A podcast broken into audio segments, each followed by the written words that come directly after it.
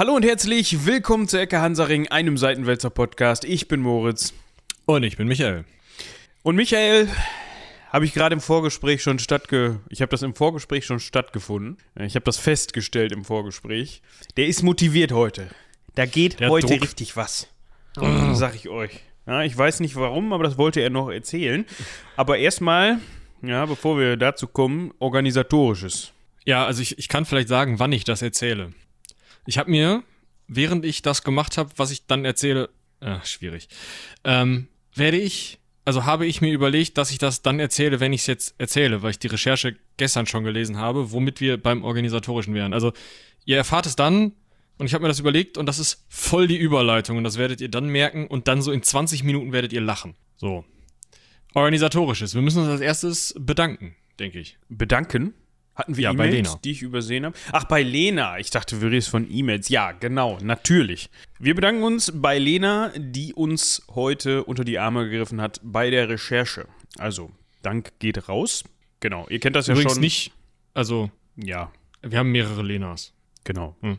Also, es ist nicht die Lena, die hier schon mal in der einen oder anderen Folge, zumindest einer, von der ich weiß, Zwei. Zwei äh, zu hören war. Mir fiel jetzt gerade dazu die Nibelungen-Folge ein, da war sie mit dabei, hatte das aufbereitet für uns und uns da die Expertin gemacht. Äh, welche Folge noch? Ähm, eine Sprachfolge. Ah, da war ich glaube ich nicht dabei, kann das sein? Genau, da warst du nicht da. Das haben wir schön äh, hier im Home-Studio aufgenommen. Und das andere ja im auswärtigen Studio. Stimmt. Also falls ihr die beiden Folgen nochmal nachhören wollt, um zu wissen, wer Lena ist, um zu wissen, wer nicht bei der Hilfe dieser Folge recherchiert hat, andersrum, ist egal, dann ähm, tut das an dieser Stelle. Aber erst, wenn ihr hiermit durch seid. So. Ja. Dann hoffen wir, euch hat die letzte Folge gefallen, also die aus letzter Woche, wo wir über den lieben Alistair Crawley gesprochen haben. Der Okkultist vor dem Herrn sozusagen. Ja, ich würde sagen, der Prototyp des Ok- Okkultisten. Ne? Also ich meine, Das kommt auch gut hin. auf der anderen Seite ist das so ein bisschen Schwarzmagier bei Wish bestellt, weil irgendwie hat es dann doch nichts gebracht. Aber Ja, aber das ist ja nun mal Physik, ne? Also Physik gibt nun mal keine Schwarzmagie her. Jedenfalls nicht, dass ich wüsste. wie war das? Physik ist Magie durch Wollen oder Magie ist Physik durch Wollen? Da müsst ihr jetzt nochmal bei Axel Stoll nachlesen. Tut das nicht. also, ihr könnt die Sachen lesen. Es ähm, bedarf nur einer gewissen Grundbildung, was äh, ja, Technik angeht und einer gewissen Abgehärtetheit, beziehungsweise da auch einer gewissen Grundbildung, was Nazitum und Verschwörungsmythen angeht, denn ähm, das war ein Verschwörungsnazi. Ich wollte gerade sagen, das kann er. Äh, konnte er, meine ich. Den gibt's nicht mehr. Ja, ne? genau. Nee, der hat die Hufe hochgerissen. Ich Ah. weiß gar nicht mehr warum. Äh, irgendwas, ich glaube, der hat Kette geraucht und sagte, das wäre gut für einen Aldebaran oder so. Aber. also. Wie auch immer. Ja, ja, da müsst, da müsst ihr mal bei Hoaxilla vorbeihören. Die haben den mal eine Stunde lang interviewt. Ich weiß gar nicht, ob die dann. Die haben den interviewt? haben. Ja. Das gibt's aber zu kau- Also es gibt's auf jeden Fall gibt's da ähm, Ausschnitte von bei YouTube, was schon unterhaltsam ist. Aber das gibt's auch als DVD zu kaufen und das muss halt eine Stunde echt Hirnmarter sein. Also, und die, die haben, die haben dann einen ziemlich geilen Film draus gemacht, wo sie halt seinen ganzen Scheiß die Banken. Das ist schon cool. Also ich wollte gerade sagen, das ist ja dann schon echt harter Tobak. Da geht man dann ja schon echt am Stock hinterher, glaube ich. Ja, ja, ich glaube da, also danach gehst du erstmal in den Schreikeller. Das ist, ähm, Im Schreikeller. Schön. Den Begriff kannte ich so noch nicht. Ist ja, also wäre jetzt so meine. Aber äh, das auch der, wo immer gelacht wird? in Westfalen ja. Ah, okay. Also ich halte das Äh, für ein nee. Gerücht, die lachen auch im Keller nicht. Die lachen einfach gar nicht. nee, die lachen nicht. ja. Worauf ich jetzt hinaus wollte, ist eigentlich, wollte ich da drauf hinaus? Egal. Äh, ihr könnt sonst auch, äh, wir können den sonst nochmal verlinken, aber vor ein paar Folgen irgendwann, wahrscheinlich 20 Folgen her, haben wir euch mal ähm, von der Bundeszentrale für politische Bildung dieses Video über die ARIA verlinkt. Da wird Axel Stoll auch interviewt. Das ist auch schon recht sportlich. Ah, das war mit, äh, ich vergesse ihren Namen immer, mit Mo der. Asumang. Ja, genau. Die hat da, hat sich auf die Suche nach den Ariern begeben. Sehr, sehr. Also es ist wirklich fast Comedy. Es ist Ja. großartig. Also wenn es nicht so schlimm wäre. Ja, So ein also, bisschen wie heute Idiocracy gucken. Ja. Gut. Nee. Aber egal. Ja, war vielleicht der falsche Ausdruck, aber du, ihr wisst, worauf ich hinaus wollte, ne? Wollen wir noch ein bisschen im Verschwörungssprech bleiben? Zum, zum heutigen Thema, meinst du? Ja. Erinnerst du dich noch an, es war Silvester 2016 oder 12 oder so? Die Armlänge Abstand und so. Ah, ja, da war mal irgendwie so ein Vorfall, ne? Mit von wegen, boah, aber das ist so, weißt du, das ist so in meinem Gedächtnis irgendwie ganz weit weg sortiert und irgendwo klingelt da was, aber das Klingeln ist auch mehr ein Vibrieren und ich werde nicht davon wach, Jetzt- wenn du weißt, was jetzt- ich meine. Ja, ja, jetzt halt mal die, die Hand auf dem Vibrieren und channel mal die Energie dieses Vibrierens. Ja, Ja. hast du? Mhm. Jetzt überleg mal, mit welchem äh, zumindest grenzwertig rassistischen, eigentlich ja, eigentlich mit welchem rassistischen Begriff die Angreifer auf dieser Domplatte in Köln gerade von der Polizei benannt wurden. Und der dann so ein halbes Jahr durch die Presse ging und dann haben sie es wieder gelassen. Boah, boah, keine Ahnung, weiß ich nicht mehr. Die Nafris. Ah, okay. Ja, ja, Und jetzt, jetzt, kommt, weiß ich. jetzt kommt meine erste Überleitung, die habe ich mir gestern Abend noch überlegt.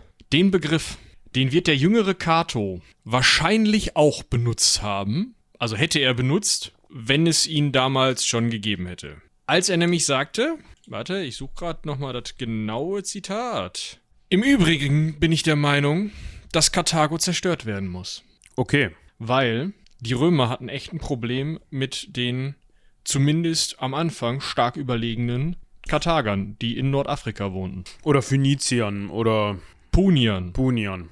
Je nachdem, wen man fragt, was man Ja. so gerne möchte.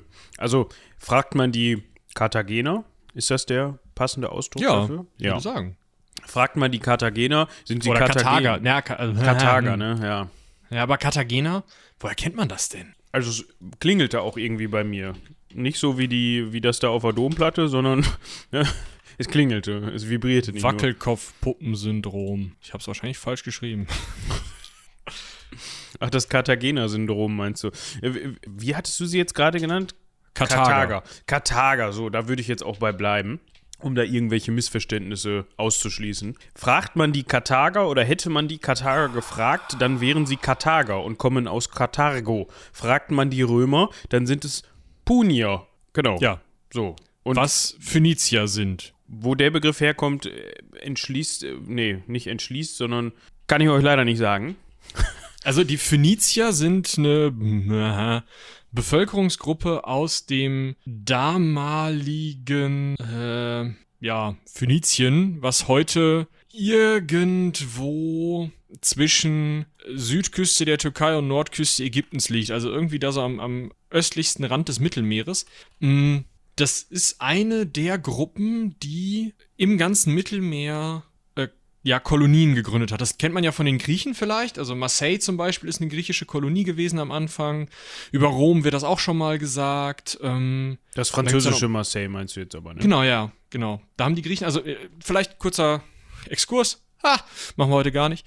Ähm, die Griechen haben in Marseille eine Kolonie gegründet und von da aus über die, äh, über zwei Flüsse, hm, äh, man das schreibt. Ah, wenn man N-A-R-S-A-I-I-L-E, weil man nicht tippen kann, eingibt, findet Google Marseille. Das ist schon sportlich. Von Marseille aus haben die Griechen damals über die Ron oder Rhone, Rhone, ne, nicht Ron, Rhone, Ja, Rhone. Mm, bis äh, zur Stadt Wexda.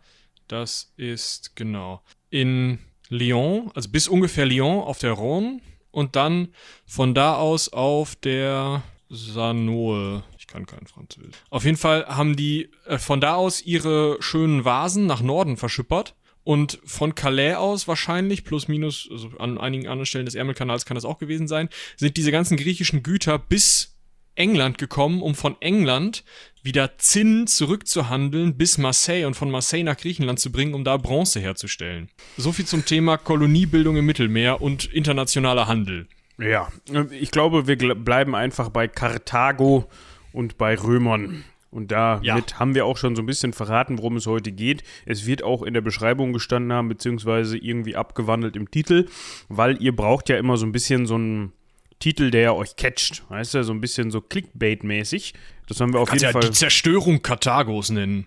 Ja, oder die Feuersbrunst oder keine Ja. Ahnung. Ihr glaubt nicht, was Tote. anschließend mit Karthago passiert ist. ja, Ja, oder halt das, das Zitat, ne? Das könnte ich auch nehmen. Aber ihr werdet es sehen, ihr werdet es gesehen haben. Wenn ihr an Genau. dieser Stelle seid, akustisch, dann wisst ihr schon, was der Folgentitel enthalten hat oder woraus er Es bestand. sei denn, ihr macht das wie ich bei manchen Podcasts und lasst, lasst die automatisch runternudeln und dann einfach in eurer Playlist laufen. Und ja, nee, das mache ich ja gar nicht. Aber es kommt auf. also Ist egal, ich ver, ich verquatsche Vielleicht an dieser Stelle gleich eine ähm, Empfehlung. Ja, auch wieder aus dem Überleitungsmuseum. Moritz ist ja nicht in der Lage, also das heißt, er sieht sich nicht in der Lage, glaube ich. Also ich musste auf jeden Fall betteln, bis er einen Podcast gehört hat, den ich zu diesem Thema recht gut finde.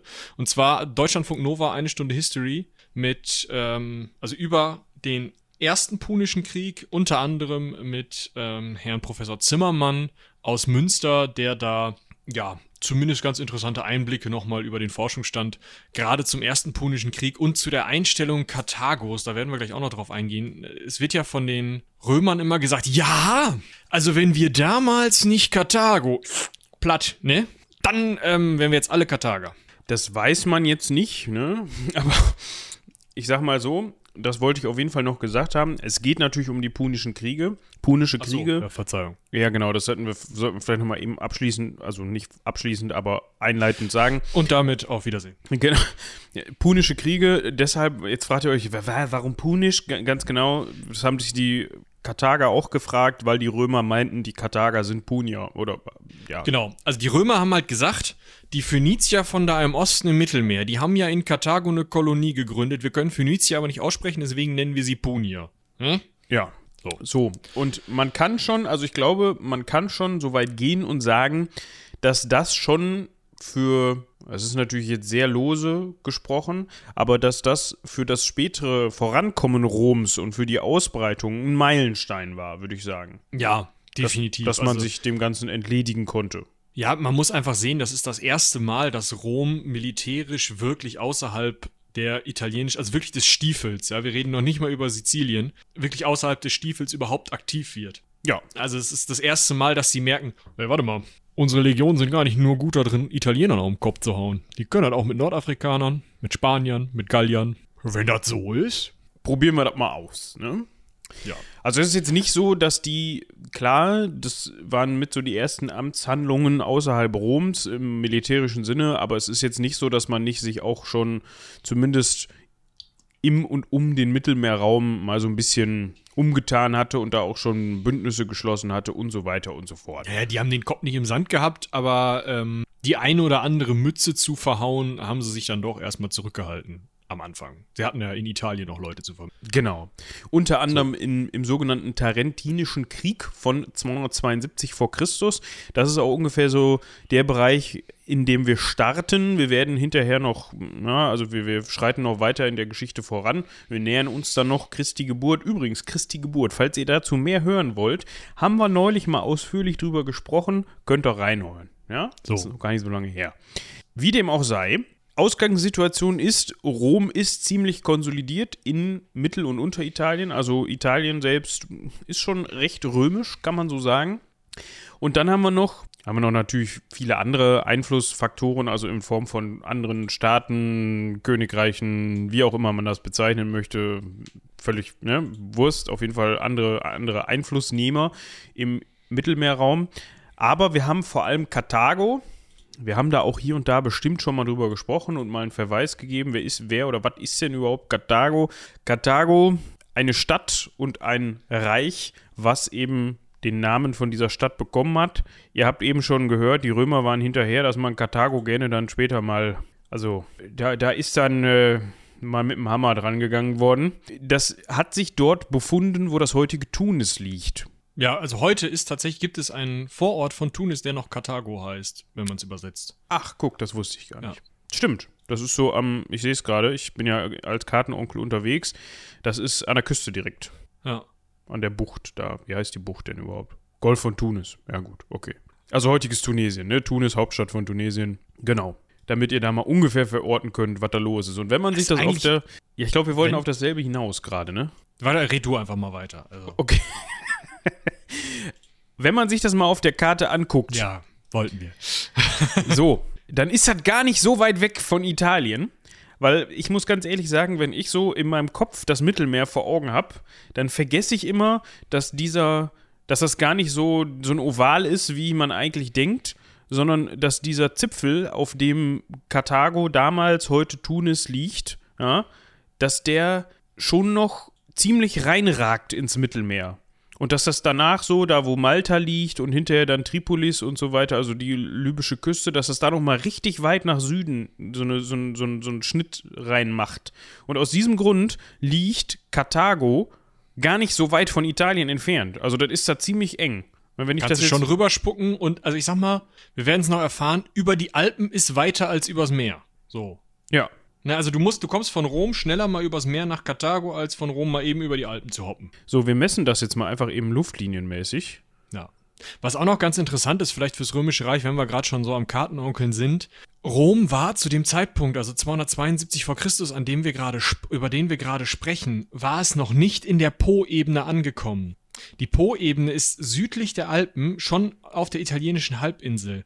Die ist super fruchtbar und eigentlich ein total logisches Ziel, wenn man gerne über Land läuft, was, wie wir noch hören werden, die römische Armee eigentlich immer ganz gerne tut. Ähm, trotzdem geht jetzt bald der Konflikt mit Karthago los, ist vielleicht auch nochmal so ein interessanter Punkt. Ja, ich habe jetzt gerade mal hier gemessen, Google Maps kann sowas ja, da einfach mal so eine Linie zu ziehen. Wenn man jetzt, und da muss man, da muss man aber vorsichtig sein, den am nahesten gelegenen Punkt auf Sizilien nimmt, Richtung Karthago, dann sind das 212 Kilometer. Das ist jetzt, äh, okay, schwimmen sollte man das vielleicht nicht, aber ich sag mal ja, so, gut. mit einem Schiff ist das recht schnell bewerkstelligt. So, das dauert jetzt so. nicht so lange für damalige Verhältnisse. Aber zu dem Zeitpunkt, an dem wir uns befinden, gehörte Sizilien, beziehungsweise der große Teil von Sizilien, noch zu Karthago, was ja auch Sinn macht bei der geringen Distanz. Ne? Ja. So, das ist aber wichtig gleich, da kommen wir gleich noch drauf. Ich finde, wir könnten jetzt mal eben einmal kurz dann auf die Verträge eingehen, die dann da eigentlich vorgeherrscht haben. Ja, genau. Das ist vielleicht ja auch ganz interessant, dass man merkt, dass auch oder gerade in der vorchristlichen Antike durchaus sowas wie nicht-Angriffspakte, Handelsverträge und sowas geschlossen wurden. Also man hat sich zwischen Rom und Karthago hatte man sich 510 vor Christus, also äh, 230, 240 Jahre bevor hier der Krieg losgeht, hatte man sich mal zusammengesetzt und gesagt, ja, Rom ist eine schöne Stadt, Karthago auch. Rom hat's jetzt nicht so mit Schifffahren und Schiff bauen. Gut, komm, Karthago hier, ihr kriegt halt Handelsmonopol für den westlichen Mittelmeerraum. Ja, aber ähm, guck mal, wir machen das einfach so. Ihr kriegt das Handelsmonopol und dafür macht ihr keinen Stunk auf der italienischen Halbinsel. Ja, wir haben hier ein paar Bundesgenossen, hier die Städte da vorne, das Kaff da hinten gehört auch noch dazu. Wenn ihr da einfach mal keinen Stunk macht, ist alles cool. Hatten die sich darauf geeinigt, hatten mal entspannte 230 Jahre gehalten. Ja, also dieser Vertrag, dieser ursprüngliche Vertrag ist halt von 510 vor Christus. Das ist erstmal eine Ansage, finde ich. Ja.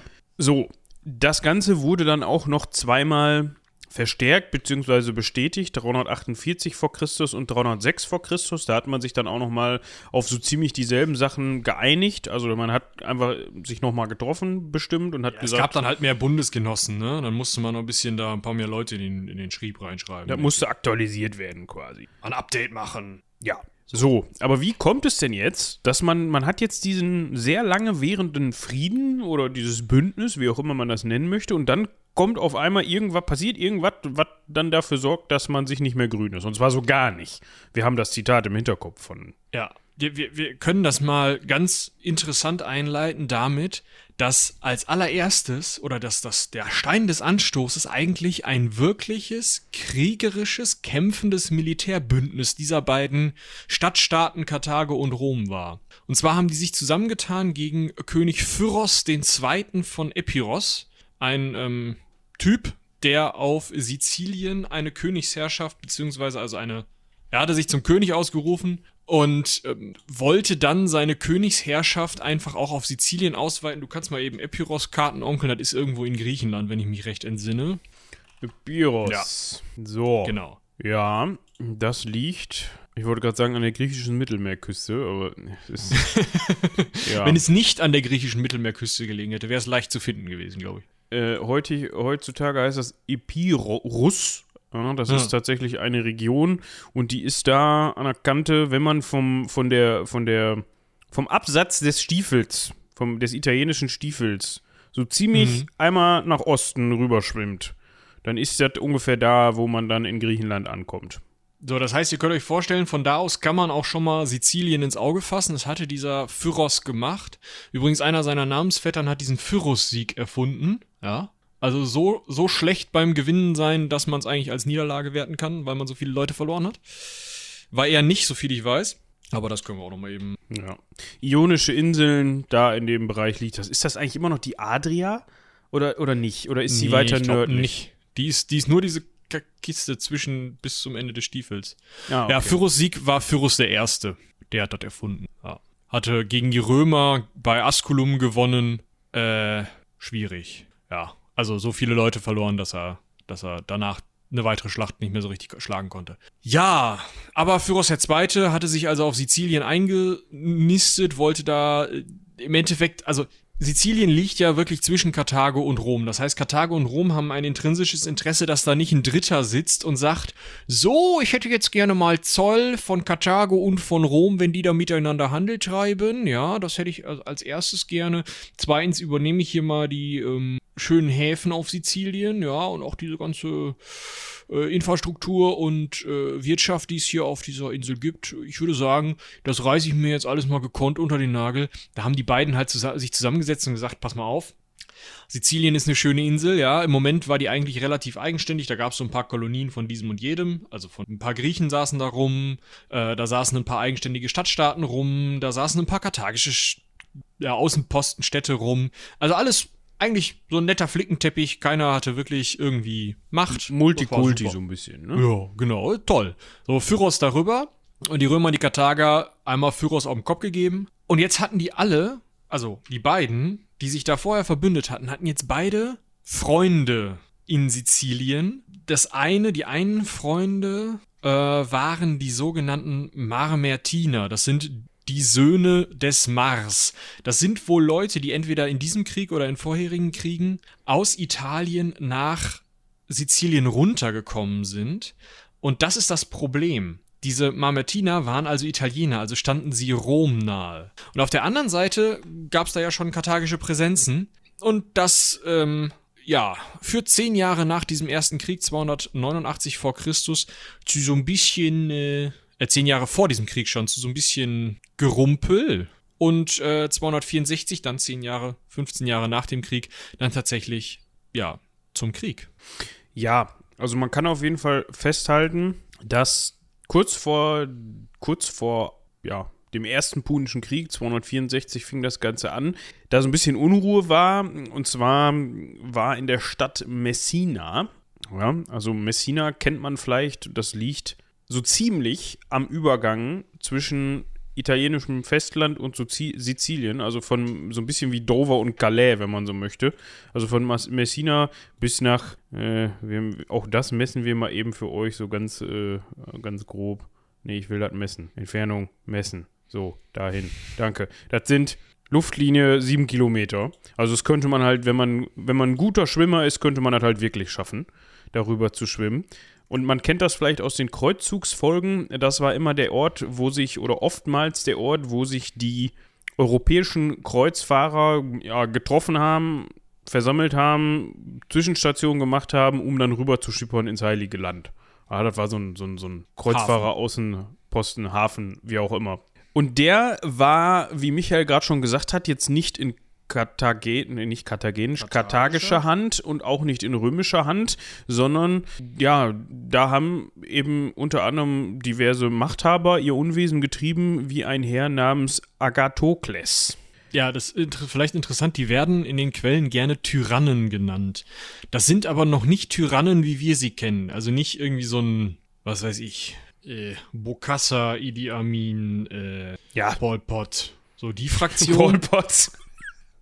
Nein, nicht der, nicht der Opernsänger. Der Tyrann Pol Potts.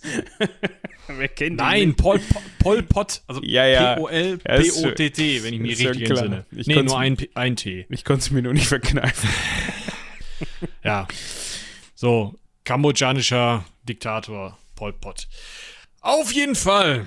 Nicht solche Leute, sondern Tyrann war einfach der Titel des Herrschers der örtlichen Stadt. Die haben sich nicht König genannt, sondern Tyrann. Das waren aber auch, also mehr so, ne, die hatten dann halt, also Agathokles, Agato, Agathokles ohne E, Agathokles, war Chef in Messina gewesen und Hiron der Zweite hat dann die Möglichkeit genutzt, dass diese Söldner, von denen ich gerade gesprochen habe, diese Mametiner, diese italienischen Krieger, die dann halt nicht mehr ihren Tyrannen Agathokles hatten, äh, dass die in Messina dann mal geguckt haben, wer hier den größten Hebel hat, um sich da selber auf den Tyrannenthron zu setzen, also die da ein bisschen Gewalt und Unruhen gesät haben. Da hat Hiron gesagt, ja, Krieg dann hau ich denen mal auf die Mütze, ich habe hier die größte Keule.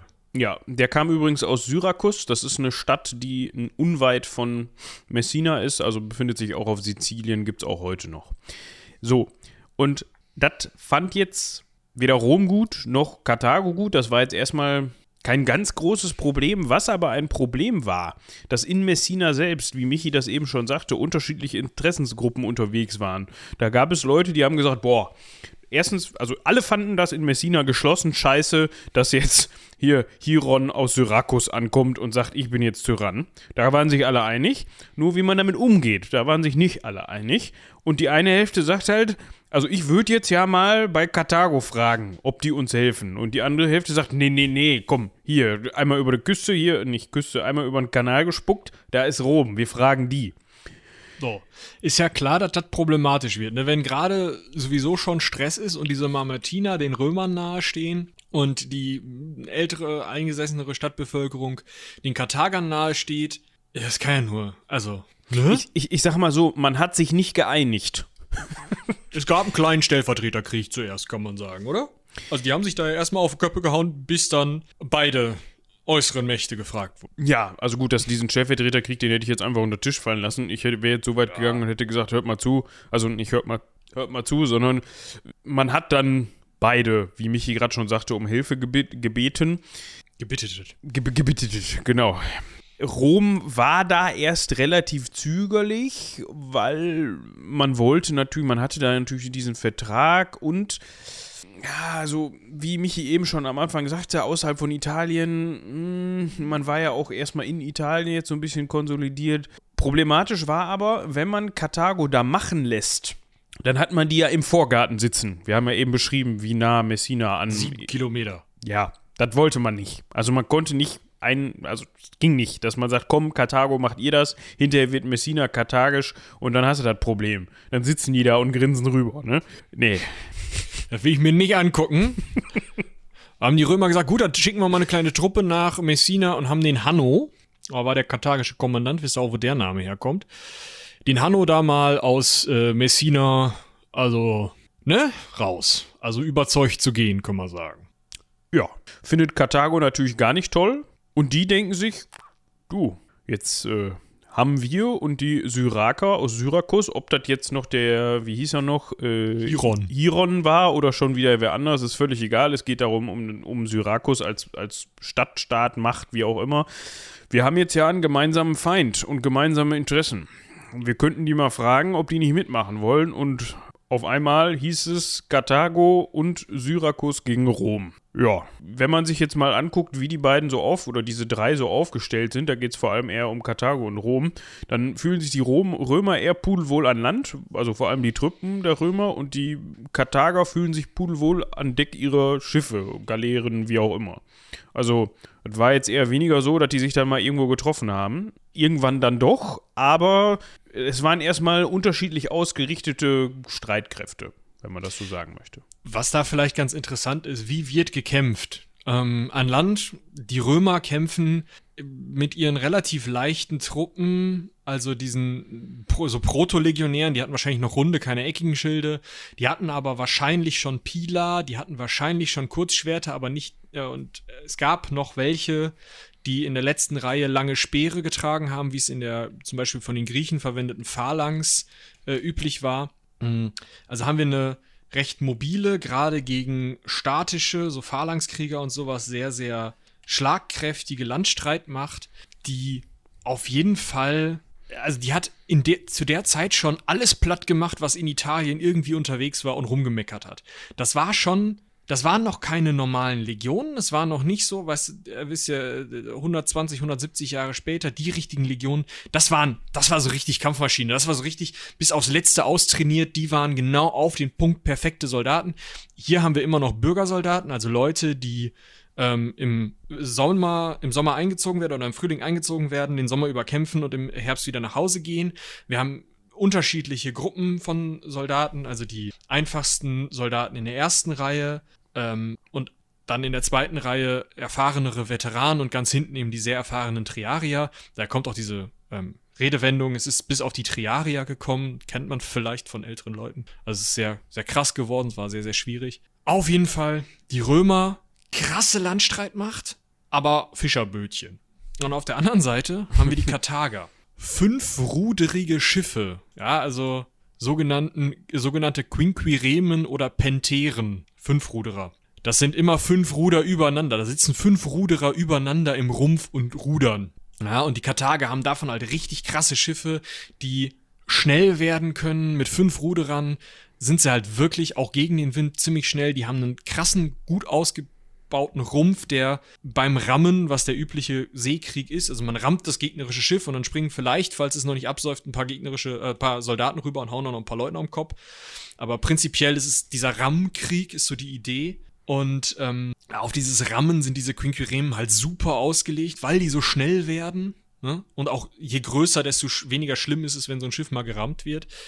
Also die Karthager, die wären halt einfach in dem Moment, wenn die eine Seeschlacht ausgetragen hätten, wären die Karthager da lang gefahren, die Römer hätten einmal blöd geguckt und wären schwimmen gegangen. Wäre gar ja. nichts gewesen.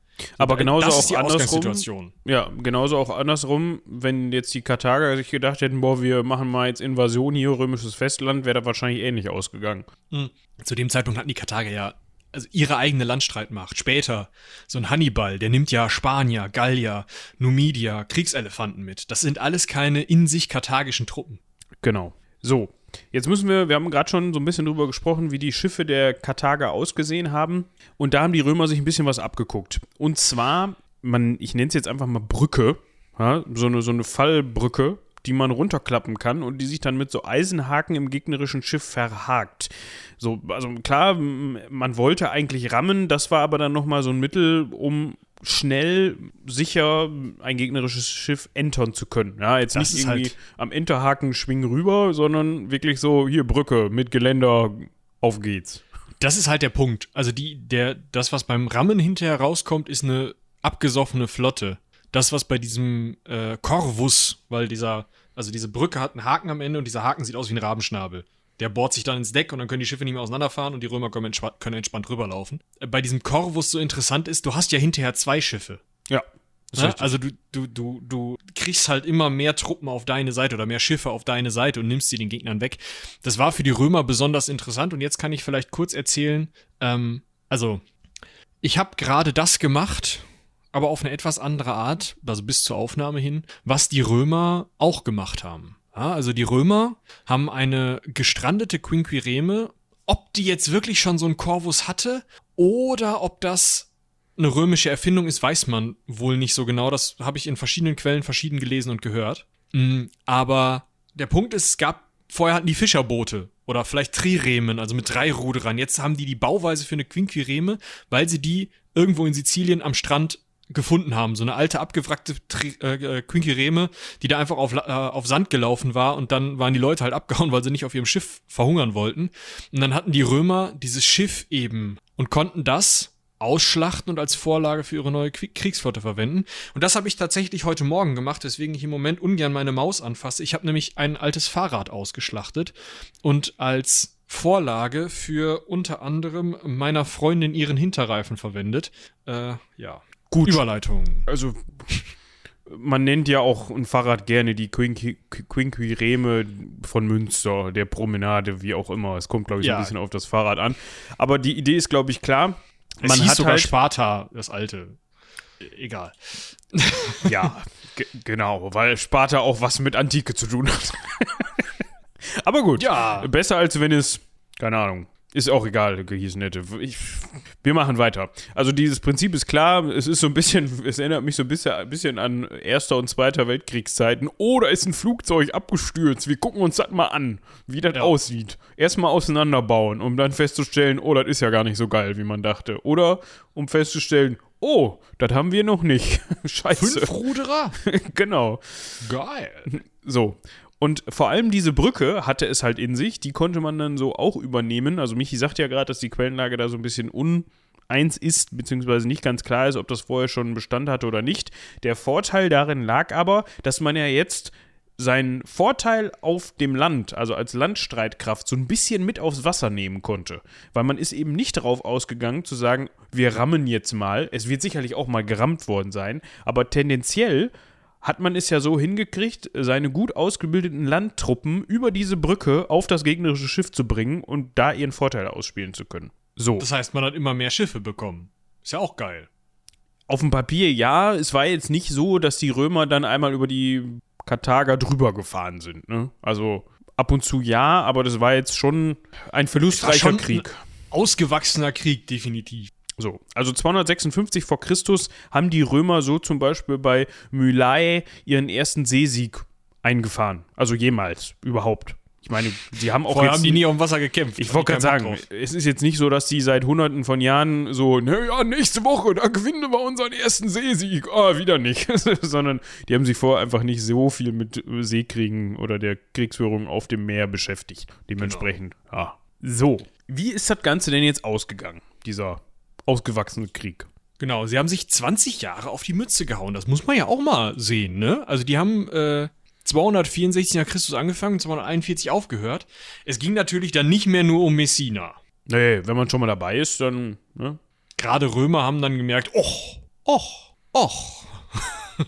wir, wir, könnten ja auch mal in Afrika gucken gehen, zum Beispiel. Genau, also das war halt das Problem. Sie ähm, sind nach Afrika rübergegangen mit der Idee, okay, wenn wir die Karthager zu Hause stellen können, dann ist Ruhe. Ne? Also wir haben jetzt das Mittelmeer zumindest halbwegs unter Kontrolle, so haben die best also haben zumindest die größere Flotte. Das ist auch interessant. Innerhalb dieses Krieges hat Rom eine Grö also so viel Wirtschaftsmacht gehabt, um eine größere Flotte aufzubauen, als Karthago sie vorher hatte. Klar, die haben auch einiges geklaut, aber oder geentert an Schiffen, aber die haben halt, die haben halt schon diesen Seekrieg gedreht und sind dadurch die Seemacht geworden, die Karthago vorher war. Und mit dieser Idee im Rücken sind sie, haben sie gesagt, gut, jetzt fahren wir zu denen mal nach Hause und hauen den um den Korb. Das hat tatsächlich nicht geklappt, aber als 256 vor Christus einmal in Afrika gekämpft worden war, ist dann, also kam es dann langsam, mh, mm, also, oder hat Rom so viel Übermacht gehabt, dass sie zumindest in Sizilien ja, ihre, ihre Macht behalten konnten oder in Sizilien ihr Standing hatten. Und als dann Karthago eine Seeschlacht 241 vor Christus verloren hat, ja, Hamilkar Barkas, ist ein, ich glaube, Großvater von Hannibal, Barkas, also dem Hannibal, der heißt Hannibal Barkas, ähm, als diese Seeschlacht 241 vor Christus verloren wurde, da hat Rom dann den Karthagern tatsächlich aufdrücken können, Sizilien wird unsere erste Provinz, ihr zieht euch zurück, ihr müsst eure Flotte zu großen Teilen auflösen, nicht alles, aber zu großen Teilen. Und 238 haben sie sich dann noch Korsika und Sardinien, diese beiden Inseln im Mittelmeer zwischen dem italienischen Stiefel und der spanischen Halbinsel, iberischen Halbinsel, gegriffen. Und das waren eigentlich die Gebiete, in denen Karthago, die Karthago sozusagen brauchte, um sich selbst zu versorgen. Das heißt, jetzt fehlten Karthago die Außenprovinzen, ähnlich wie Rom später, mit denen es sich versorgen konnte. Das waren eben Sizilien, äh, Sardinien und Korsika gewesen. Und das ist das, was später eben auch zum Zweiten Punischen Krieg führt. Das ist ganz interessant, dass sozusagen mit diesem Friedensschluss, wovon Karthago verlangt wird, die äh, Inseln abzugeben, beziehungsweise die Inseln dann abgepresst werden. Das war erst 238, da war der Frieden eigentlich schon geschlossen. Dadurch der Zweite Krieg schon ausgelöst wird. Ja, beziehungsweise, es ist, ist, so, ist vielleicht so ein bisschen sogar so, es ist auch vom zweiten bis zum dritten Punischen Krieg so, es gab insgesamt drei Stück übrigens. Der dritte ist zwar jetzt eigentlich nicht mehr so erwähnenswert im Vergleich zu dem ersten und dem zweiten, aber trotzdem interessant. Es ist so ein bisschen so wie Erster und Zweiter Weltkrieg, ne? Also es ist so, es schwelt dann noch so ein bisschen in, in also so, so ganz grob verglichen, so vom, vom, es schwelt halt Ne? Also Mhm. es, ist, es ist nicht so, dass man sagt, okay, abgeschlossen, fertig, sondern die sitzen ja trotzdem noch irgendwie aufeinander und trotzdem hat man noch Punkte, an denen man sich reiben kann und die zu Konflikten führen können. So das, das kann man vielleicht so ganz grob so ein bisschen vergleichen. Also jetzt Deutschland und, und Alliierte zum Beispiel. So, ein weiteres Problem für Karthago ist natürlich, die Römer haben natürlich jetzt nicht vergessen, wie man auf dem Wasser dann doch effektiv kämpft. Und die haben ihre Flotten, die sie für den ersten Punischen Krieg zusammengebaut haben, natürlich nicht wieder verschrottet, weil sie sagen, ah, für Karthago sind wir jetzt mal aufs Meer gegangen, aber generell ist das nicht so unser Ding. Komm, ne, fahr die Dinger in den Hafen, brauchen wir nicht mehr. Also, es, man kann jetzt schon sagen, ab diesem Zeitpunkt hatten die Römer auch das Mittelmeer für sich entdeckt. Ja, Kriegstechnisch. definitiv. Sie haben, also da haben sie sozusagen angefangen, Großmacht zu spielen. Da haben sie angefangen, äh, Inseln zu übernehmen. Da haben sie angefangen, auf dem Meer rumzufahren und sich von außerhalb zu versorgen. Also von wirklich weit außerhalb. Das ist schon, das ist so ein bisschen der Startschuss vielleicht. Da sind sie das erste Mal darauf gekommen, hey, es gibt außerhalb von Italien auch Gegenden. Ja. So, und was macht man als ehemalige, ich will nicht sagen ehemalige Großmacht, also es war jetzt nicht so, dass die Karthager zu dem Zeitpunkt keine Rolle mehr gespielt haben und die Römer klar die Mütze auf hatten, sondern es ist durchaus noch, sind durchaus noch ernstzunehmende Konkurrenten. Was macht man, wenn einem gerade Korsika, Sardinien und Sizilien abhanden gekommen sind? Man muss sich ja irgendwo behelfen und in eine andere Richtung ausdehnen, beziehungsweise gucken, wo man bleibt. Ne? Wo bleibt man? Also, ihr könnt euch jetzt mal ja die Karte vom Mittelmeer vorstellen. In Griechenland sitzen die Griechen, das sind ganz unangenehme Zeitgenossen, mit denen hatte man sich ja schon mal um Sizilien angelegt, ja, mit diesem äh, Phyros von Epiros. Das ähm, alles stressig, kann man nicht machen. Nach Süden kommt irgendwann die Sahara, ist auch doof.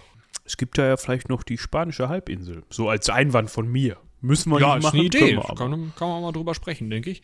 Haben die äh, Karthager auch drüber gesprochen und haben sich erstmal, boah, ich würde sagen, eigentlich ganz Südspanien unter den Nagel gerissen, ja, bis zum Fluss Ebro hoch. Äh, ja, Party machen konnten sie auch, ja, Malle, Ibiza, alles dabei. Also die Balearen, Genau. um mal hier nochmal so einen Fachbegriff mit einzuschmeißen. ne? Wir wissen natürlich, wie man diese Inselgruppe dann nennt. Der Ebro, um das mal eben, also Rio, Rio Ebro, ja, du kannst mir den jetzt auch mal stellen und zeigen. Ist ein Fluss. Ist ein Fluss in Spanien und die haben jetzt nicht umsonst am Rio Ebro Halt gemacht. Der verläuft ungefähr Bisschen südlich der Pyrenäen, ne? Ja, so, also durch Saragossa fließt der zum Beispiel durch. Ein bisschen südlich von Barcelona mündet der ins Meer, wenn man das so festhalten möchte. Ja, also ist schon Also so ein gutes Stück von der, von der spanischen Halbinsel. Ja, ja. Also die Balearen sind Luftlinie sozusagen noch südlich des Ebro. Genau. Ne? Also ist schon, ist schon viel Gegend, die sich die Karthager da unter den Nagel gerissen haben, aber am Ebro war Schluss.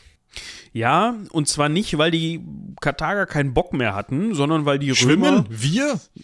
Genau. Ach, guck, da ist ein Fluss. Ja, schade.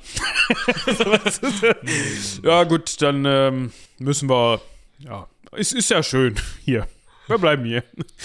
Also so Sag nicht. mal, äh, wie sind wir eigentlich über Gibraltar gekommen? Da reden wir nicht drüber. G genau.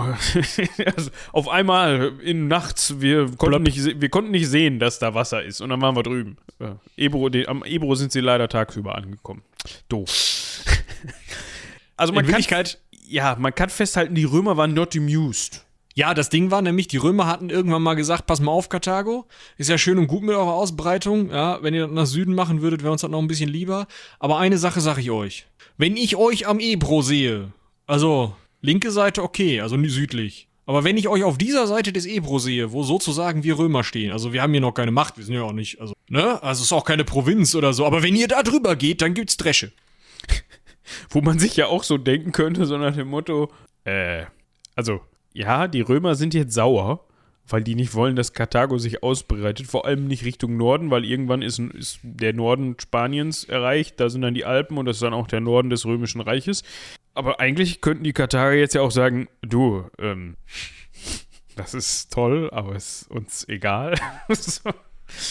aber es kam dann tatsächlich zum Vertrag von Ebro, also zum Ebro-Vertrag 226 vor Christus, in dem das Ganze dann besiegelt wurde.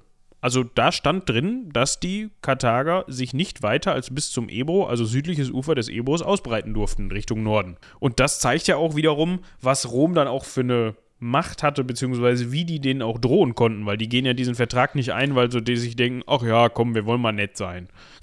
also die hatten wohl Gründe dafür zu nicht kapitulieren, aber einen Rückzieher zu machen. Naja, man kann es ja so sagen. Hasdrubal zumindest, wahrscheinlich Hannibals Vater, also Hannibal der Hannibal, ja, Hannibal Barkas, wahrscheinlich auch Hasdrubal Barkas, mm, das ist der Hannibal, ja, der gleich noch mit den Elefanten über der Alpen und so, der Hannibal. So, dem sein Vater hat noch gesagt, mm, ja, komm, okay, ah, die Römer haben uns schon mal richtig auf die Mütze gehauen. Nee, wenn wir da jetzt wieder Stress machen, hinterher nehmen die uns Spanien auch noch ab, dann müssen wir durch die Wüste. Habe ich keinen Bock drauf? Ich unterfackel das Ding hier, wir können ja nach Westen. Spanien ist ja groß, also Iberische Halbinsel ist ja groß. Das Ding ist, er hat das Ding unterschrieben, wahrscheinlich jetzt nicht genau in derselben Minute, aber kurz danach hat er gesagt, ähm, Öck. Und ihr wisst, das ist bei uns immer gut, wenn jemand Öck sagt, weil daraus entstehen wieder ganz andere Situationen. Und wir haben gerade schon von Hannibal gehört. Der ist ihm nachgefolgt. Wie auch immer der jetzt mit dem verwandt war, spielt jetzt auch gar keine Rolle. Auf jeden Fall hat der sich gedacht: Ach, guck mal, da hat äh, möglicherweise Vattern so einen Vertrag unterschrieben. Ich finde den scheiße. Den ignorieren wir jetzt mal und äh, greifen mal die Stadt Sagunt an. Und das ist eine Stadt, die liegt nördlich des Ebros. Und gehörte zufällig auch noch den Römern. Das fand man jetzt natürlich auf römischer Seite überhaupt nicht gut und hat den Karthagern dann Vertragsbruch vorgeworfen, was ja auch stimmte, aber, ne? Und hat das dann als Grund gesehen zu sagen, okay, Krieg, jetzt geht's das, um. Wir haben das vorher gesagt, ja, jetzt gibt's auf die Mütze. So. Ja. Und Hannibal wäre nicht Hannibal, also ihr habt sicherlich alle schon mal von Wenn Hannibal nicht, gehört. Ja. Das war der mit den, mit den Elefanten, ja. Der hatte ein Elefantenfable.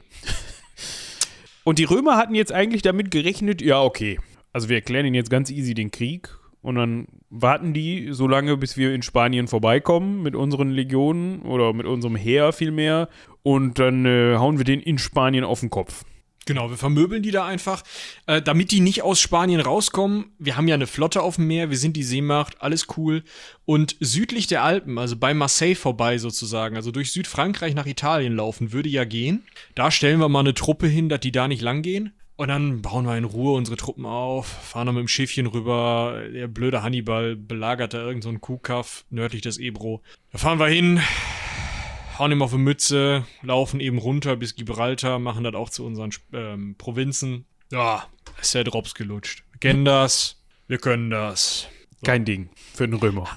Hannibal hatte jetzt aber ein Heer zusammengesammelt. Das muss man sich jetzt einmal kurz auf der Zunge zergehen lassen. Wir werden über Hannibal selber, seine Tätigkeiten im Zweiten Punischen Krieg, aber ganz besonders auch seine Tätigkeiten nach dem Zweiten Punischen Krieg, der hat ihn nämlich überlebt, auch noch sprechen, auch über diese Alpenüberquerung und eine große Schlacht, von der wir gleich kurz reden werden. Da werden wir, denke ich, die nächste Folge drüber machen. Aber vielleicht in aller Kürze, Hannibal hatte es geschafft, aus dem Süden, südlich der oder im Sahara-Gebiet und südlich des Sahara-Gebiets numidische Reiter zu bekommen. Er hatte libysche Infanterie, er hatte iberische Infanterie und iberische Schleuderer dabei, er hatte seine afrikanischen Kriegselefanten dabei und er ist dann von Sargund, dieser Stadt nördlich des Ebro, wo die er belagert hatte, dieses Kukaf, ist er dann nicht nach Süden gegangen und gesagt, ah, scheiße, die Römer kommen, ich muss Karthago verteidigen, sondern mit diesen ganzen Truppen ist er nach Norden, durch Gallien, also durch heutiges Frankreich, durchgelatscht und hat bei jedem Gallier, den er gesehen hat, gesagt, ey, sag mal, kannst du ein Schwert halten? Ja. Hast du Bock, einen Römer zu vermöbeln? Ja, warum eigentlich nicht? Hier, da, kannst du einreihen. So, das heißt, der hat bis Bayern im Endeffekt Truppen gesammelt. Und mit diesem Riesenheer ist er dann also von da gekommen, wo es die Römer nicht erwartet haben. Und das war von Anfang an sein Plan und das war wirklich scheiße für die Römer, weil die normalerweise nicht so gerne in Italien kämpfen. Und er ist also mit seinem Heer und den Elefanten über die Alpen. Ja, das war jetzt nicht so, dass man da einfach durch ein, hier, wie heißt dieser Tunnel da noch? Skilift, dies, das. Achso, ja, du meinst den Brenner. Genau, da unterm Brenner durch einen Tunnel und dann passt das. Nee.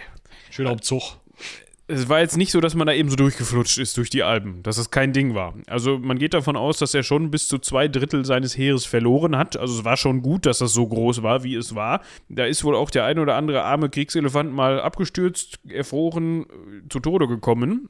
Aber es hat hinterher gereicht. Man ist dann durchgekommen, man hat es geschafft, Italien zu erreichen. Und dann war natürlich nicht Holland in Not, sondern Italien. So, jetzt stellt euch vor, ihr seid die Römer. Ja, ihr sitzt in eurer Toga äh, oder ohne Toga in Rom rum beim Bad. Und ihr hört so ein Elefantengeräusch und denkt euch, warte mal, was? Elefanten? War was mit dem Mulsum? Entschuldigung. So, Hannibal läuft jetzt durch die Po-Ebene schön nach Süditalien an Rom vorbei. Er greift Rom nicht an. Warum nicht, ist bis heute nicht klar. Aber er läuft da durch Italien, versorgt da seine Truppen, indem er plündert. Die Römer laufen vor ihm weg, weil sie noch kein Heer haben, was groß genug und vor Ort ist, um sich ihm entgegenzustellen. Immer mal, wenn es zu Scharmützeln kommt, macht er die Römer so platt, das interessiert ihn gar nicht, den Hannibal. Und es läuft wirklich darauf hinaus, dass zwei Jahre lang Hannibal durch Italien marodiert und da alles in Schutt und Asche legt. Und das ist so scheiße für die italienische Bevölkerung, dass die sich überlegen, sag mal, kann das sein, dass die Römer gerade langsam aber sicher volles Pfund aufs Maul bekommen? Und wenn dem so ist und Karthago das nächste Rom wird, wie klug ist es dann eigentlich mit Rom verbündet zu sein? Ja, das ist ja der Klassiker. Sieht man seine Fälle davonschwimmen, beziehungsweise die Fälle der Verbündeten, dann überlegt man sich vielleicht mal, sich mit dem zu verbünden, wo die Fälle hinschwimmen. So. Ja, Norditalien verbündet sich tatsächlich komplett mit äh, Hannibal und in Süditalien hängt das auf Messerschneide, als es zur großen Schlacht von Cannae kommt. Das ist eine Schlacht, die bis heute in Militärakademien gelehrt wird. Da wird bis heute gesagt, guckt mal, so kann man sowas gewinnen. Deswegen werden wir diese Schlacht auch echt nochmal aufdröseln, nächste Folge. Das ist hochspannend. Es hat einen Riesenspaß gemacht, mich da einzulesen. Äh, ich weiß noch nicht, wie wir das ohne Bild hinkriegen, aber das machen wir dann. Wir sind ja dafür bekannt, dass wir Dinge, für die man eigentlich bildliches Material bräuchte, ins akustische, audiovisuelle umzusetzen. So. Auditive, nicht audiovisuelle. Ja. Auf jeden Fall, diese große Schlacht von Cannae, da schlägt Hannibal über 70.000 Römer, 50.000 römische Soldaten gehen den Bach runter. Das muss man sich mal auf der Zunge zergehen lassen. Das war eine der größten Landschlachten, die bis dahin überhaupt geschlagen wurde. Und die Römer lassen sich halt nach Strich und Faden runterputzen. Um das mal umzusetzen in spätere römische Zeiten. Ja, 50.000 Mann, die dort ihr Leben lassen, das sind 10 Legionen. Unangenehm. Also das wäre halt für, auch für ein Rom der späteren Jahre wahrscheinlich vernichtend gewesen, wenn die mal ebenso 10 Legionen verlieren. Also es hat, ja, gab es später auch nicht mehr in der Form. Nicht, dass ich wüsste. Die haben mal zwei, drei Legionen verloren, aber. Ja, da, die haben sich bei einer angestellt. Nee, nicht war nicht ja. eine. Wie viel hat Varus äh, verloren? Varus hat drei. Drei. Siehste. Ja. Hätte Varus sagen können: Hör mal, erinnere dich mal an die Schlacht von Cannae. Ja, da bin ich ja noch gut drunter. Also stelle ich nicht so an. Ja, leider hatte Varus das nicht überlebt und ich glaube, er hätte es auch nicht überlebt, wenn er zu Augustus gekommen wäre und gesagt hätte, dein Opa, ne? Deiner Uropa. Wir können auf jeden Fall festhalten, Hannibal ist in Italien unterwegs, ungeschlagen und darf nach dieser Schlacht von Cannae da auch rummarodieren. Also da kümmert sich auch keiner mehr drum. Das ist einerseits total dumm, weil natürlich Italien einfach in Schutt und Asche liegt und naja, überall, wo sich wieder was aufbaut, haut, äh, haut Hannibal drauf. Auf der anderen Seite greift er aus irgendwelchen Gründen die Stadt Rom nicht an, weiß man wie gesagt nicht warum. Und auf der dritten Seite der Medaille, es wird schwierig mit dem Bild, haben die Römer ja schon noch Truppen. Nur die stellen sie Hannibal nicht entgegen. Das heißt, es kann nicht zu irgendeiner Art von Entscheidungsschlacht kommen, sondern die Römer gucken sich mal in Spanien um. Ja, und räumen da mal ein bisschen auf, ja, ganzen Truppen, die vielleicht mal nachkommen für Hannibal, die dem da mal ein bisschen Unterstützung leisten könnten. Oder vielleicht mal was zwischen die Kiemen. Ja, weil langsam ist Italien wirklich so sehr in Schutt und Asche, dass das da mit der Versorgung auch schwierig wird. Ich meine, gerade Elefanten, ja, die sind für ihren schwierigen Magen bekannt. Ob die Olivenöl vertragen oder Mulsum, wer weiß es schon. Hannibal ist also von der Versorgung abgeschnitten und merkt, okay, ich kann hier in Rom weiter Stunk machen, aber die Römer bauen uns unser gerade neu aufgebautes Hinterland, unsere gerade neu aufgebaute Versorgung für die Stadt Karthago zurück. Das ist auch scheiße. Tja, wäre der Mann mal Richtung Rom gezogen. Aber. Anscheinend hat er das nicht für clever gehalten, beziehungsweise hat sich da nicht in der Lage gesehen, Rom einnehmen zu können. Weil wenn er das getan hätte, dann ja, hätte, es, hätte es möglicherweise vorbei sein können mit dem Römischen Reich. Und dann hätten wir jetzt vielleicht die ganzen letzten 50, 60, 70 Folgen über das karthagische Reich in der Antike bis zur Zerschlagung 300 nach. Christus, 400 nach, ne? Gesprochen. Müssen wir vielleicht gleich nochmal äh, über in der Rückschau drüber sprechen. Da hatte der Herr Zimmermann in der von mir so äh, empfohlenen Folge vom äh, von eine Stunde History was zu zu sagen. Okay, da bin ich gespannt. Aber wir müssen ja hier so ein bisschen Werbung machen, ne?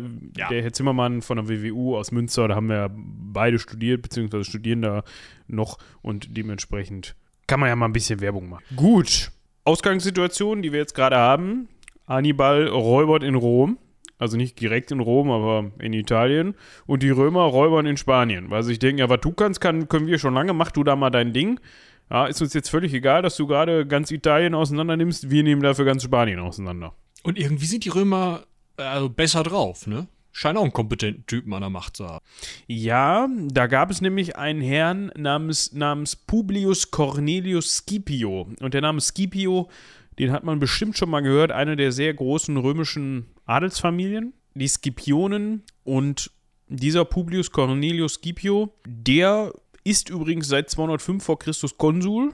Und der hat unter anderem den Schritt gemacht, dass er sich mit einem Fürsten zusammengeschlossen hat, verbündet hat mit einem afrikanischen Fürsten, einem Numider-Fürsten namens Massiniassa. Äh, ja, Entschuldigung, genau. Numidier-Fürsten. Massiniassa. Massinias, Ma, Massinissa. So, nicht Iassa, ne, wenn, wenn die Zunge einem noch da was hinbauen will, um es besser aussprechen zu können. Massinissa hieß der gute Mann. Und der war nämlich immer schon so kleiner Konkurrent von Karthago in Nordafrika gewesen. Mit dem konnte man sich dann ja ganz gut zusammenschließen. Und 204 vor Christus besiegte man eben, also diese Gemeinschaft bzw. dieses Bündnis aus Römern und Afrikanern, Nordafrikanern, besiegte so eben das karthagische Heer auf karthagischem Boden. Also das zweite karthagische Heer, das muss man auch sehen, ja. Also im Endeffekt steht jetzt ein römisches Heer vor Karthago und ein karthagisches Heer, nämlich Hannibal, steht immer noch vor Rom, aber greift nicht an. Und anstatt Rom anzugreifen, kommt Hannibal auf die Idee, scheiße, ich muss zurück. Ja, Dass das Und der- Kind dann schon in den Brunnen gefallen war, ist klar. ja. Also Hannibal fährt zurück, 202 vor Christus, kämpft tatsächlich der Publius Cornelius Scipio, der ja vorher schon ordentlich was geleistet hatte, kämpft gegen Hannibal und besiegt Hannibal, was vorher wohl noch nicht gelungen war. Besiegt Hannibal auf karthagischem, kernkarthagischem Boden und kann dadurch dafür sorgen, dass ein Diktatfrieden der Römer gegen Karthago geschlossen wird. Also mit Karthago schon, aber halt. also die mussten halt Römer Ja haben sagen. geschrieben, Karthago hat unterschrieben. Und tatsächlich hat Hannibal das aber überlebt. Das ist vielleicht auch interessant. Er hat sogar wahrscheinlich diesen Frieden mit unterfackelt. Ja, kommen wir zu den Bedingungen dieses Friedens. Ja, also so ein bisschen der Versailler Vertrag in Blau oder Rot oder wie auch immer man möchte. Ja, zumindest in einer anderen Farbe als der Original gewesen war. Der erste, die erste Bedingung, die zwar nicht im Frieden stand, die aber wichtig war, zumindest für den Herrn Publius Cornelius, war, dass er den Beinamen Africanus bekommen hat. Er hat die Afrikaner besiegt, dadurch wurde er Africanus. Schon mal wichtig und cool. Ja, kann man immer, also Beinamen sind immer gut. Merkt euch das. Genau. Also, Ja. falls ihr euch auch mal irgendwie Afrikanus nennen wollt, macht das. Warum auch immer, weil ihr mal da gewesen seid im Urlaub oder so. Oder Ja. Belgä oder sowas. Kommt bestimmt Ja. gut. also, zudem muss Spanien vollständig von Karthago geräumt werden. Also nichts mehr hier bis zum bis zu diesem einem, einem Fluss da. Nee, nee, weg, ganz über Gibraltar drüber. Dann möchte Rom gerne alle karthagischen Kriegsschiffe haben. Zudem könnte man die karthagischen Kriegsschiffe dann auch gleich noch mit Silber vollkippen. Also jetzt nicht ne, wirklich mit Silber vollkippen, aber dazu kamen halt noch hohe Entschädigungszahlungen. Dann finde ich, finde ich turbo witzig eigentlich, vor allem wenn man sich dann den dritten Punischen Krieg anguckt, durfte Ja. Karthago keine Kriege mehr führen ohne die Genehmigung Roms. Also vor allem nicht außerhalb Afrikas, aber generell eigentlich gar nicht. Also sie mussten immer fragen, dürfen wir jetzt da hinten diesen Unterholzpotentaten einmal, der uns da... Nein? Okay, gut. Jetzt hat er eine zweite Stadt geplündert. Dürfen wir ihn jetzt? Nicht. Er steht vor Karthago, hat eine Fackel. Dürf, Es ist ein, einer. Egal. also, und der fünfte Punkt ist, wir hatten eben von diesem äh, Numidia-Fürsten gehört. Diesen und seine Ländereien ja, musste Karthago dann als Nachbarn anerkennen und in Ruhe lassen. Das heißt, die durften dem nicht mehr auf die Pelle rücken und mussten anerkennen, okay, du hast da deins, alles klar, wir akzeptieren dich. Und jetzt wird's turbowitzig. Jetzt, also ob das noch derselbe Typ war oder ob das äh, sein Sohn oder so war, weiß ich nicht. Aber 50 Jahre später, ja, Hannibal ist äh, zwischendurch ins Exil gekommen und so. Wie gesagt, reden wir nächste Folge drüber. Aber 50 Jahre später denken sich die Numidier, sag mal, Karthago ist eigentlich eine schöne Gegend, ne? Hat mir schon immer gefallen. Und Ich- wir, also, wir können ja auch eigentlich ganz gut mit den Römern, ne? Ja. Also, äh, außerdem, ich meine, schauen wir uns das mal an, ja. Also, wir können gut mit den Römern. Die haben das ganze Mittelmeer unter ihrer Fuchtel, weil die Karthager ihre Kriegsschiffe abgeben mussten. Ja. Karthago hat noch ein paar Handelsschiffe, aber damit fahren die immer in den Osten. Irgendwo da, die werden ja Punier genannt, die handeln mit irgendwelchen Phöniziern und Griechen, keine Ahnung, habe ich nichts mit zu tun, ist mir egal. Ja. Leider läuft es für die Karthager sehr gut, aber die Numidier haben sich gedacht, ey, wenn es für die Karthager gut läuft, ist ja noch ein Grund mehr, da mal nachzuschauen, ob man da nicht was wegholen kann. Ja. Das war ein Teil der Auslands Ausgangslage und ein wichtiger Teil der Ausgangslage ist, dass Cato, der Jüngere, wenn ich mich recht entsinne, Ja. immer jede seiner Reden beendete mit Im Übrigen bin ich der Meinung, dass Karthago zerstört werden muss. Ja, also der hat sowas gesagt wie An dieser Stelle ähm, möchte ich Antrag 22b in den Senat einbringen. Ich möchte eine 19-prozentige Mehrwertsteuer auf den Mulsumkonsum äh, durch Tote in ihren Särgen vorschlagen. Und im Übrigen bin ich der Meinung, dass Karthago zerstört werden muss. So. Also, er hatte so ein bisschen die Attitüde von Walter White. Er hat gesagt, das muss weg. Ja. Fackeln wir nicht. Die müssen einfach weg. Ja, weil man sieht es, die sind schon wieder dabei, sich wirtschaftlich ein bisschen zu erholen. Die, die führen jetzt einfach Handel im Osten, ja. Sind schon wieder mächtiger, als sie es eigentlich jemals sein sollten aus unserer Sicht. Da müssen wir noch mal bei. So, ob der für diesen Satz jedes Mal Tantiemen von, dem, äh, von den Numidiern bekommen hat, ich weiß es nicht. Ich könnte mir vorstellen, dass sie sich mit dem Spruch durchaus ein T-Shirt gedruckt haben. 50 Sisterzen pro Spruch. So. Ich wollte gerade Dukaten Fall. sagen, aber das ist was anderes. Auf jeden Fall kommen die, äh, kommen die Numidier von Süden und sagen, sag mal, hier, die, die Provinz, ne? Braucht ihr nicht mehr. Gut, danke. Äh, sag mal hier, ähm, das Dorf. Boah, braucht ihr. Äh, ihr habt da so einen schönen Vorort direkt vor Katar. Brau braucht ihr den? Danke. Und irgendwann haben die Karthager gesagt, hör mal zu! Ist mir scheißegal, ob die Römer jetzt sagen, dass das okay ist oder nicht. Ich hau euch jetzt auf die Mütze, weil sonst ist Karthago nicht mehr da. Und anstatt, dass die Römer sagen, ja gut, habe ich eigentlich vollstes Verständnis für, wenn jetzt hier, also ich meine, sonst wäre Karthago ja nicht mehr da, sagen die, habt ihr euch gerade verteidigt? Alarm! So, Alarm! Vertragsverletzung! Der da hinten, der hat ein Schwert gehabt. Ich hab's gesehen. Das ist halt so richtig, weißt du so? Wie, ihr habt nicht zugeguckt, wie die euch ein Dorf und eine Region nach dem anderen unterm Arsch wegplündern und annektieren. Nee, nee, nee, nee. Wir haben gesagt, ihr dürft nicht kämpfen. gibt es nicht. So, Oh Mann, ey, das ist halt so richtig. Ach, toll. Also entweder man kann zugucken, wie man so zugrunde geht, oder man wehrt sich und kriegt dann von den Römern auf die Mütze. Also es ist eine Win-Win-Situation. Für wen Genau. ist nur die Frage. und die Karthager sagten dann auch, ah, okay, sorry, war doof, wir kapitulieren. Und die Römer so, ja, raus. Wie raus? Ja, raus aus der Stadt. Wie raus aus der Stadt? Verpisst euch! Wir wollen euch hier nicht mehr sehen, ist mir völlig egal, was ihr macht. Pft, haut ab. Und die Karthager so, äh, also wir machen viel. Aber das ist Karthago hier. Ich meine, wir heißen so. Ja. Und dann haben die sich drei Jahre lang eigentlich verteidigt auch. Oh, ja, scheint ja geklappt zu haben. Ja. Drei Jahre lang gegen Rom und gegen die Numidier gewehrt. Ja, inzwischen gab es dann einen Scipio der Jüngere. Das war jetzt nicht mal der Scipio, der da vorher schon im Zweiten Karthagischen Krieg oder Punischen Krieg vielmehr für Rom gefochten hat, sondern irgendein Scipio danach halt.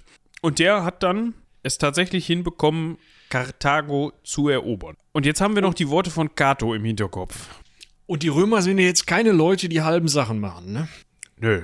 Und so kam es dazu, dass 146 vor Christus der römische Senat sich dazu entschlossen hat, komm, wir nehmen Cato ernst. Der hat es so oft jetzt gesagt, wir wollen, dass der endlich die Klappe hält. Mal platt jetzt. Weg damit. Karthago wurde komplett niedergebrannt bzw. vollständig zerstört. Das Staatsgebiet, das noch übrig war, wurde vollständig zur römischen Provinz um also zur römischen Provinz Afrika umgewidmet. Tatsächlich, die numidischen Gebiete waren später Klientelkönige des römischen Reiches. Und die überlebende Bevölkerung Karthagos, das werden nicht mehr so viele gewesen sein, sind wahrscheinlich geschlossen in die Sklaverei.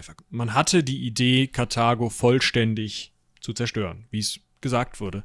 Später ist es zwar wieder aufgebaut worden, aber war ja, es war ja keine Karthager mehr da. Nee, das waren dann Vandalen unter anderem, wenn ich das richtig im Kopf habe, ne? Ja. Die haben da auch mal so ein bisschen Karthago gespielt. Aber das hieß es da noch Karthago? Ich meine schon. Gut. Wie eben schon gesagt, das heutige Karthago ist ein Vorort des Städtchen Tunis. Städtchen ist gut. Das ist die Hauptstadt von Tunesien. Ich wollte gerade sagen. Oh. Also das Städtchen Tunis. Jetzt muss ich noch mal eben gucken zum Abschluss, wie viel Einwohner Tunis hat. Ja, das, das interessiert mich jetzt. Das kleine Städtchen Tunis äh, hat 1.056.247 Einwohner, Stand 2014, ist also auch schon ein bisschen her, könnten inzwischen auch ein bisschen mehr sein. Ah, Bevölkerungsdichte 4.968 Einwohner pro Quadratkilometer. Also, ja, das Städtchen Tunis. Genau. Aber sogar eine Stadtbahn sehe ich gerade. Schön. Also wer da Ja. mal vorbeigucken möchte, mal so ein bisschen karthagische Luft schnuppern möchte und sich da mal Richtung in Karthago, Richtung Sizilien an den Strand stellen möchte, der kann das tun. Schreibt uns gerne eine Mail, wie es da gewesen ist, ob man die Stadt als Urlaubsort empfehlen kann und ähm, macht ein paar Fotos. Ja, ich habe noch zwei interessante Punkte dazu. Zum einen, es gibt tatsächlich in diesem Vorort Karthago eine Ausgrabung, weil die tunesische Regierung sowohl die Karthager als auch die Numidier teilweise in ihren Staatsmythos, kann man sagen, mit einwebt. Also die machen äh, Propaganda mit unter anderem Hannibal. Und mit Jogurta, den hatten wir ja auch schon mal. Ja, da haben wir auch schon drüber gesprochen. diese, mit diesen Leuten machen sie Propaganda, beziehungsweise die, sie beziehen sich als Staat Tunesien auf diese Leute und haben damit im Endeffekt einen Mythos, der sich nicht auf islamische Geschichte zurückberuft. Was relativ selten ist, gerade in Nordafrika, wo halt viel einfach aus der islamischen Expansion heraus viel mh, so Staatsgründungen und sowas irgendwann dann eben äh, aus den, dem großen islamischen Reich heraus äh, entstanden sind. Oder natürlich dann, das sind ehemalige Kolonialgebiete, die dann als Staat auferstanden sind, kann man sagen, oder sich eben als Staat unabhängig erklärt haben und dann eben nach irgendwas gesucht haben und dann eben gesagt haben, ja, hier, vorher hatten wir einen König, das war äh, ein großer Heerführer der Muslime oder sowas. Und das macht äh, Tunesien eben nicht, sondern die beziehen sich unter anderem auf Han äh, Hannibal, was ganz interessant ist, weil es durchaus zumindest in der westlichen Forschung die These gibt, dass das ein Grund ist, warum die nicht ganz so viele Probleme mit militanten Islamisten haben, weil man da eben sagt, okay, die haben nicht diese, diese Rückbesinnung auf den frühen Islam, sondern die haben sozusagen noch eine etwas mh, einschließendere und äh, gleichzeitig sowohl religiös als auch bevölkerungsmäßig, also so bevölkerungsgruppenmäßig offenere, ähm, offeneren Mythos. Also man hat eben nicht dieses, ja, wenn du kein guter Muslim bist, dann gehörst du nicht zu unserem Staat, sondern man hat so ein, ja, Hannibal hat damals ja auch äh, verschiedenste Truppen geführt. Äh, Der hat sich sogar mit den Franzosen gut verstanden, warum sollten wir das nicht tun? Das ist, finde ich, ein ganz interessanter Punkt, ist aber natürlich auch einfach eine Möglichkeit, sich da an der Macht zu halten für die Machthaber. Ja. Und das andere Ding, wir wollten ja noch mal auf Herrn Zimmermann eingehen, oder? Ach so, ja, da musst du, äh, da musst du jetzt, äh, ich glaube, da bist du besser informiert. Ja, also der sagte nämlich, es wäre wahrscheinlich nicht dazu gekommen, dass es ein karthagisches Reich gegeben hätte, wenn es kein römisches Reich gegeben hätte, weil die Karthager gar kein Interesse daran hatten, mehr Provinzen zu haben, als sie eigentlich brauchten. Die Römer haben ja gesagt, oh, das hat geklappt, du machst auch noch eine Provinz, ist ja überhaupt kein Problem, ne? Und die Karthager, zumindest in allem, wie sie in ihren Verträgen mit den Römern gehandelt haben und wie sie aus nicht ganz so populistischen Quellen der Römer hervorgehen und auch wie sie, also wie man, sie, sie hätten ja sich weiter ausbreiten können. Zum Beispiel hätte Hannibal versuchen können, in Gallien noch mehr Fuß zu fassen. Für den Fall, dass die Römer eben äh, die Iberische Halbinsel komplett übernehmen, dass man dann aus Gallien seine Nötigkeiten bezogen hätte oder irgendwie sich weiter ausweiten können oder sowas. Und dieser ganze Expansionswille war scheinbar bei den Karthagern gar nicht so groß. Die haben sich mehr gesagt, okay, wir können gut Handel treiben, wir können hier gut leben in unserer Stadt und wir haben die Gebiete, die wir brauchen, um unsere Nahrungsmittel reinzubekommen, das reicht uns. Und die Römer haben halt gesagt, größer, mehr, weiter. und wenn die Karthager den Römern auf die Mütze gehauen hätten, dann wäre es wahrscheinlich so gewesen, dass die Römer eben in Italien hätten bleiben müssen, weil die Karthager immer gesagt hätten, nein, nein, die Sandale nicht. Pff. So, aber dann immer wieder gesagt hätten, nee, ihr bleibt, ihr, das Grenze. Schön. So. Und das wäre, also es wäre wahrscheinlich gar nicht zu einem großen römischen Reich gekommen, es wäre aber auch nicht zu einem Ersatzreich, kann man vielleicht sagen, gekommen. Es wäre also eine ziemlich interessante Antike, wenn man da mal in die ähm, ja, kontrafaktische Geschichte geht. Ja. Sehr cool. Wir hoffen natürlich, euch hat das Ganze gefallen.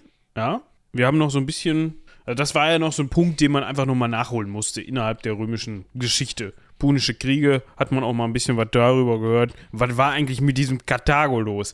G gibt's da nicht in Asterix immer so einen Verweis drauf? Machen die das nicht hier und da, dass die dann so.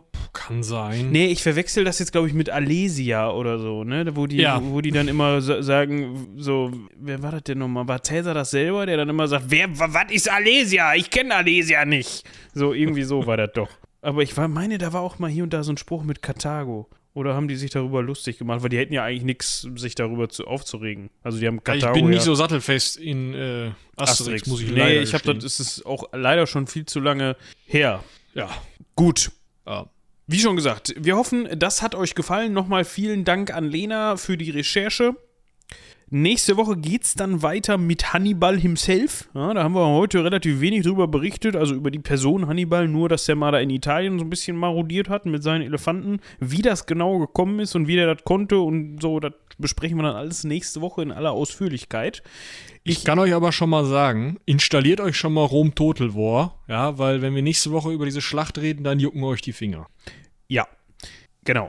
Ich empfehle nochmal an dieser Stelle, falls ihr die Folge noch nicht gehört habt oder auf sowas steht, gerne mal in den guten Alistair Crawley reinhören, also in die Folge, in ihn weniger, weil das Liber Legis müsst ihr euch jetzt nicht durchlesen, habe ich auch nicht gemacht. Das war sein Gesetzesbuch, was er da geschrieben hat. Äh, nicht, was er geschrieben hat, was ihm von Urisiris eingegeben worden ist. Ich glaube von Osiris Kumpel, aber. Oder Osiris Kumpel, ja, ist völlig egal.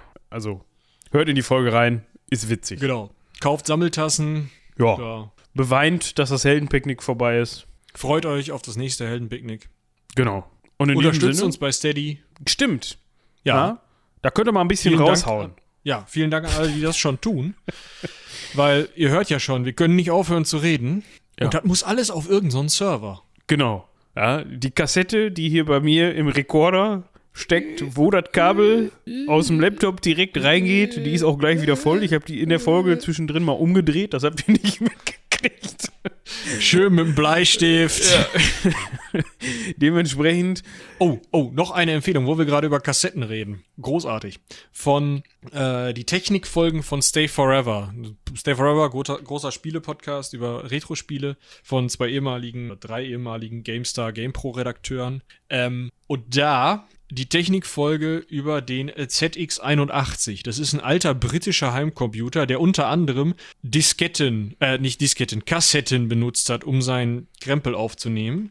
Der ist teilweise mit alten Kassettenrekordern, die nur monoton konnten und deswegen 1981 schon langweilig waren, verkauft worden. Aber wenn man die zusammengesteckt hat, dann hat das nicht funktioniert, weil aus dem Kassettenrekorder, nee, aus dem Computer nicht genug Strom rauskam, um auf die Kassetten zu schreiben. So, ja.